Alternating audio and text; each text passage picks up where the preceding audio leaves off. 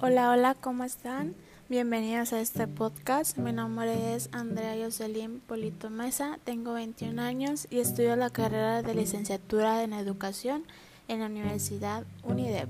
En esta ocasión hablaremos sobre el tema relacionado con la evaluación a distancia. Pero primero debemos de saber qué es la evaluación. La evaluación es el proceso de evaluación de los aprendizajes de componentes educativos a través del cual se observa, recoge y analiza información significativa respecto de las posibilidades, necesidades y logro de los alumnos, con la finalidad de reflexionar, emitir juicios de valor, tomar decisiones pertinentes y oportunas para el mejoramiento de sus aprendizajes. En este caso, la evaluación a distancia también cumple con esta misma función. Pero, ¿qué es la evaluación a distancia? Bien, la evaluación a distancia es aquella que se realiza fuera del recinto escolar, empleando recursos como Internet, foros, chats, correos electrónicos o videoconferencias, entre otros. Pero, ¿a quién va dirigida esta evaluación? La evaluación a distancia no es solo para los aprendizajes de los alumnos, sino también cumple otras funciones, como por ejemplo la, evaluación heteroevaluación, que es la evaluación de los docentes a los estudiantes. También está la autoevaluación, que es la evaluación del propio alumno. Y por último, la coevaluación, que es la evaluación entre los dos pares. La evaluación a distancia cumple con diferentes funciones. Está la función diagnóstica, que se realiza de manera previa a iniciar un proceso, con el objeto de explorar los conocimientos que ya poseen los estudiantes acerca del tema. Pueden llevarse a cabo al inicio de un ciclo escolar o de una situación. También está la evaluación formativa. Esta se realiza durante todo el proceso, identificando los avances y áreas de oportunidad. La retroalimentación que se deriva de ella es impredecible para favorecer el aprendizaje de los estudiantes, así como para que el docente mejore también sus estrategias de enseñanza. También está la función sumativa. Esta se realiza al final del proceso.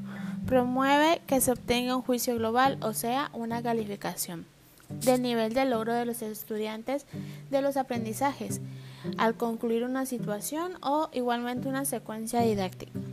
Se basa en la recolección de información acerca de los resultados de los alumnos, así como de las estrategias y actividades que se, están implementando conforme al docente.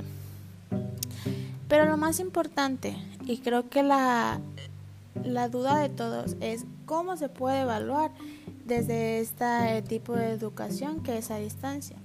Bien, en la educación a distancia, la evaluación es necesario también tener claro lo que se va a emplear para evaluar. Algunas opciones son instrumentos de evaluación como rúbricas, listas de cotejo, pruebas objetivas, entre otras.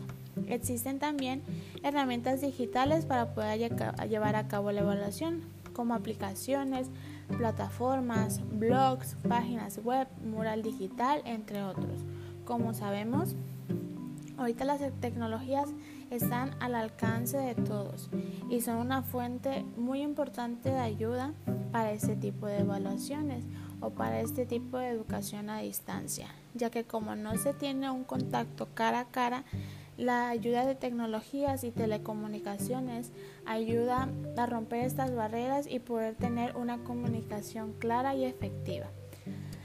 Los medios más comunes para evaluar a distancia o en línea es que existen diversos medios para evaluarlos. Algunos de ellos, como antes mencioné, son los chats, las autoconferencias, las videoconferencias. Estos son sincrónicos, ya que la interacción es en tiempo real. Tiene la ventaja de que se puede evaluar en el momento y la retroalimentación sea inmediata. No se necesita tener algo grabado o muchas veces creemos que la evaluación a distancia es algo ya predeterminado. No, también se puede hacer al momento y esto ayuda a tener un seguimiento correspondiente de acuerdo a los aprendizajes o al tema que se ha de estar viendo. Otro medio son los foros, el correo electrónico o los blogs. Estos son asincrónicos. La comunicación es diferida, ya que no hay conciencia temporal. Tiene la ventaja de que la evaluación pueda realizarse detenidamente. Con estos también podemos hacer una, auto, una evaluación más profunda y saber lo que está queriéndonos dar a entender el alumno, pero ya con sus diferentes tipos de evaluaciones. Ya cada maestro tiene la forma de evaluar a sus alumnos y el porcentaje que se le da a cada uno de ellos. Por último, les recomiendo que se animen a tener este tipo de educación, ya que ofrecen muchas barreras de aprendizaje Así como ahorita estamos en un tiempo de pandemia, la educación a distancia es una de las maneras más sencillas de que esto no perjudique nuestra educación y nuestra formación académica. Esto ha sido todo de mi parte, espero que el tema se haya entendido. Muchas gracias.